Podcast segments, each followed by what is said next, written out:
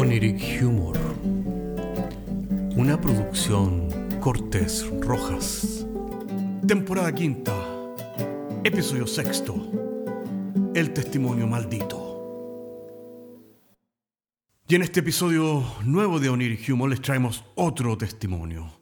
Un testimonio de alguien que nos viene a hablar del apocalipsis. No del apocalipsis de zombies, del que, ya saben, están todos ustedes protegidos ya que los zombies comen cerebros.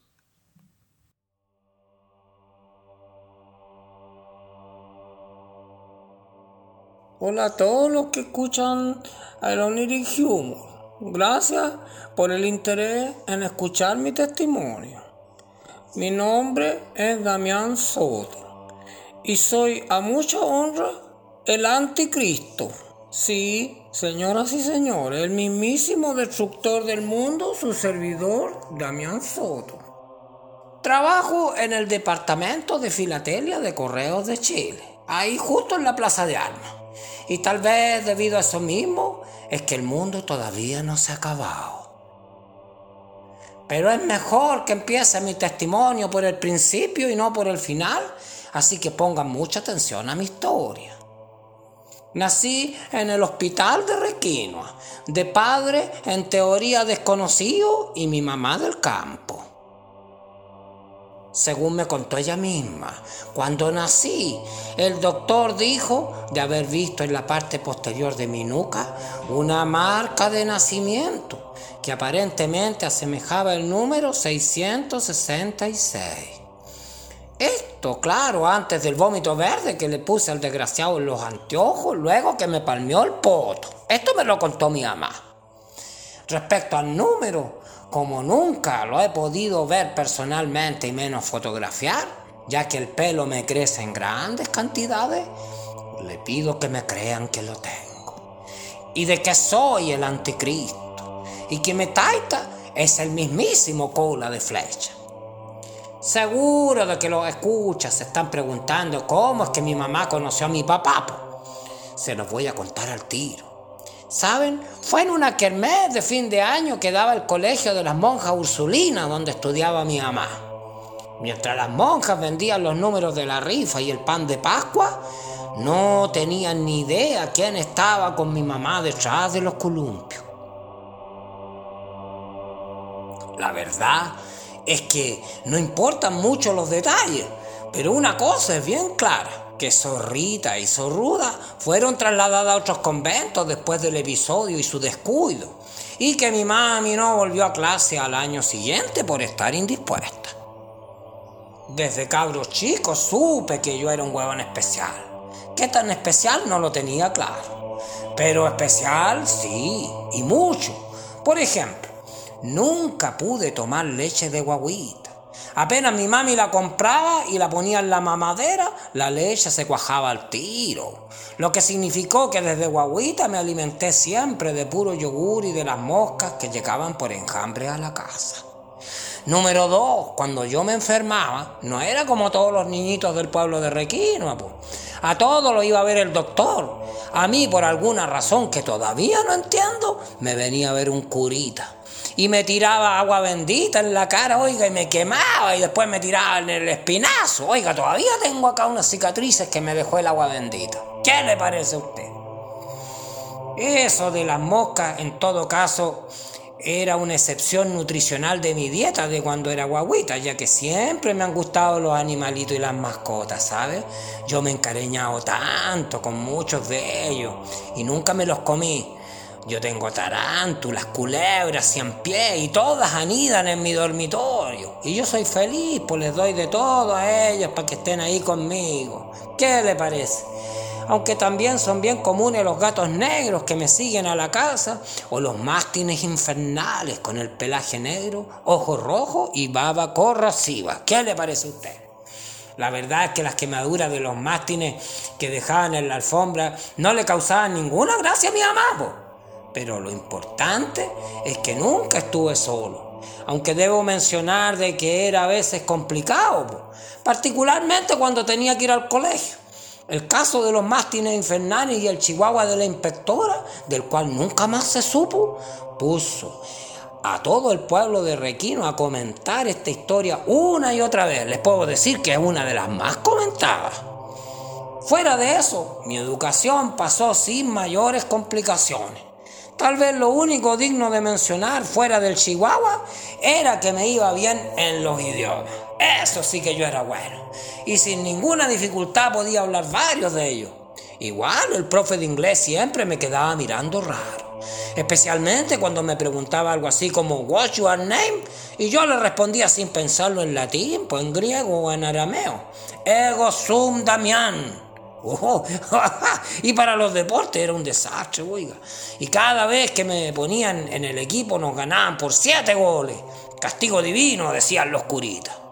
Bueno, cuando finalmente pasé a cuarto medio, fuera de que no me pusieron más en el equipo de fútbol, oiga, no sabe nada, pues. me prohibieron entrar en el laboratorio de química. ¿Qué le parece a usted? Ya que cada vez la sala quedaba pasada sufre. En todo caso, ¿De qué me iba a servir aprender química, díganme ustedes, si el fin de los tiempos está cerca? También en matemáticas me iba como el hoyo. Pero por suerte me saqué 6 en las tres pruebas de geometría sagrada, o sea, 6, 6, 6. Oiga, promedio 6 que me permitió finalmente graduarme. Luego de la graduación, con todo su boato, y mientras pensaba en que me iba a machucar por el resto de mis días, vino la buena noticia. Mi mamá me dijo, bueno, me dijo quién era yo realmente y cuál era mi misión en la vida. Así que va a campo, ninguna necesidad de ir a la universidad porque tenía yo que acabar el mundo. Oiga, recuerdo muy bien aquella noche de las revelaciones. Estaba en mi pieza con la radio a toda raja escuchando el número de la bestia de Iron Maiden. La mejor banda de heavy metal, po. Cuando mi mamá entró a mi pieza con una taza de café con yogur y hostias con mantequilla, yo supe que aquí pasaba algo raro. De partida, ya que siempre me gritaba desde la cocina cuando quería que bajara a tomar once. Nunca me traía nada a la pieza, ya que según ella se llenaba de aún muchas más moscas de lo habitual. Hasta me decían por eso, el señorcito de las moscas. Y todo muy extraño, por ejemplo, les digo al tiro que no me gusta el heavy metal ni ningún tipo de rock. Desde chico me acostumbré a las cumbias y las rancheras satánicas que dejaban a todos locos en requino todos los guasos tomando, pero había sintonizado por error la radio futuro. Y encima de eso mi vieja, que venía a darme, según ella, la charla de madre a hijo. Pensé que acaso me iba a hablar de nuevo de la cigüeña, pero no. Esta vez tenía un caracho especial. Hijo, me dijo, ¿ha llegado el momento en tu vida en que te tengo que contar quién eres realmente y cuál es tu destino en esta tierra. Así que apaga ese sonido infernal. Así que tenía razón, pues era algo bien serio, ¿sabes? Apagué la radio entonces y se hizo un silencio sepulcral en el dormitorio. Bueno, casi sepulcral, porque afuera se escuchaban las gallinas perseguidas por los mastines infernales, pues. Y los gatos negros no paraban de maullar. Y no olvidarse del zumbido de las moscas y los truenos y los relámpagos afuera, oiga. Yo, era como una revelación, ¿me entiendes? Así que eso del silencio tómenlo como algo metafórico.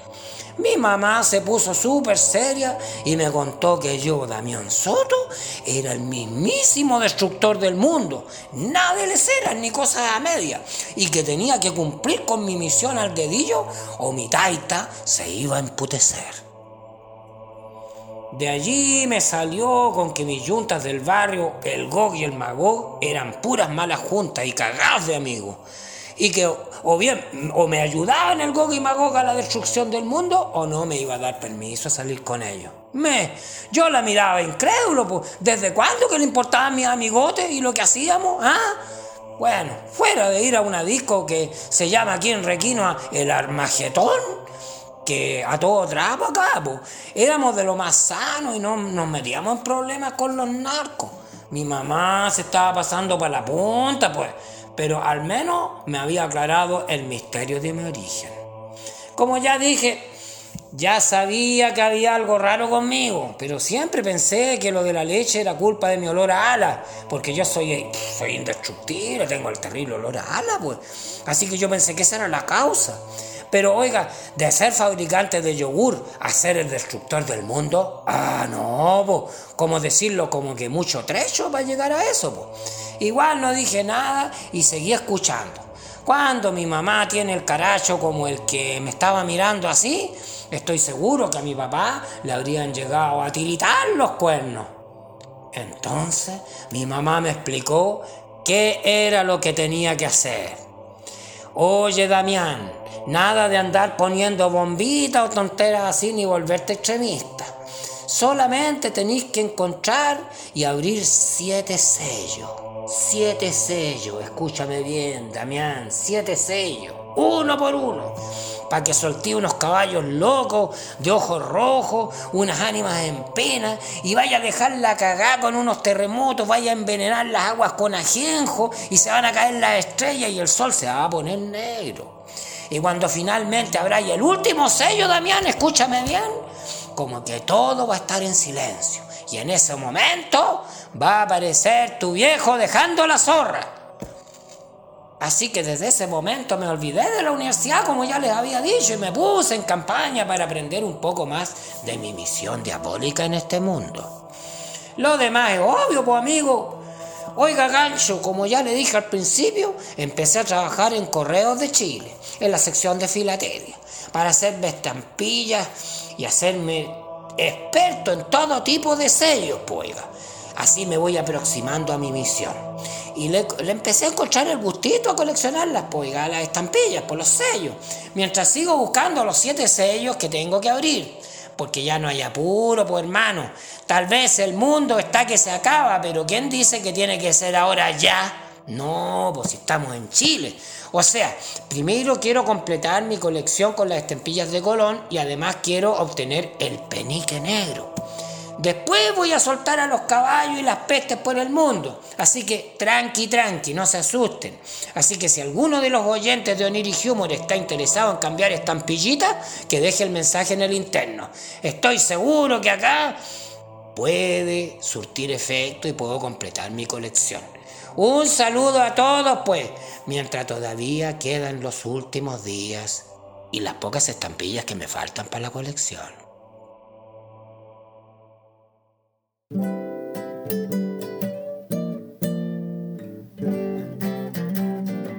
Oniric Humor es un podcast de humor surrealista del que solo se ríen Cortés y Rojas. Se distribuye con una licencia GNU Pública General. Puedes encontrarnos en iTunes, Spotify y donde quiera que escuches podcasts. Si tienes algún tiempo y quieres historias brígidas, chequea nuestro otro podcast, Paisajes Imaginarios, en las mismas plataformas. Hasta la próxima semana.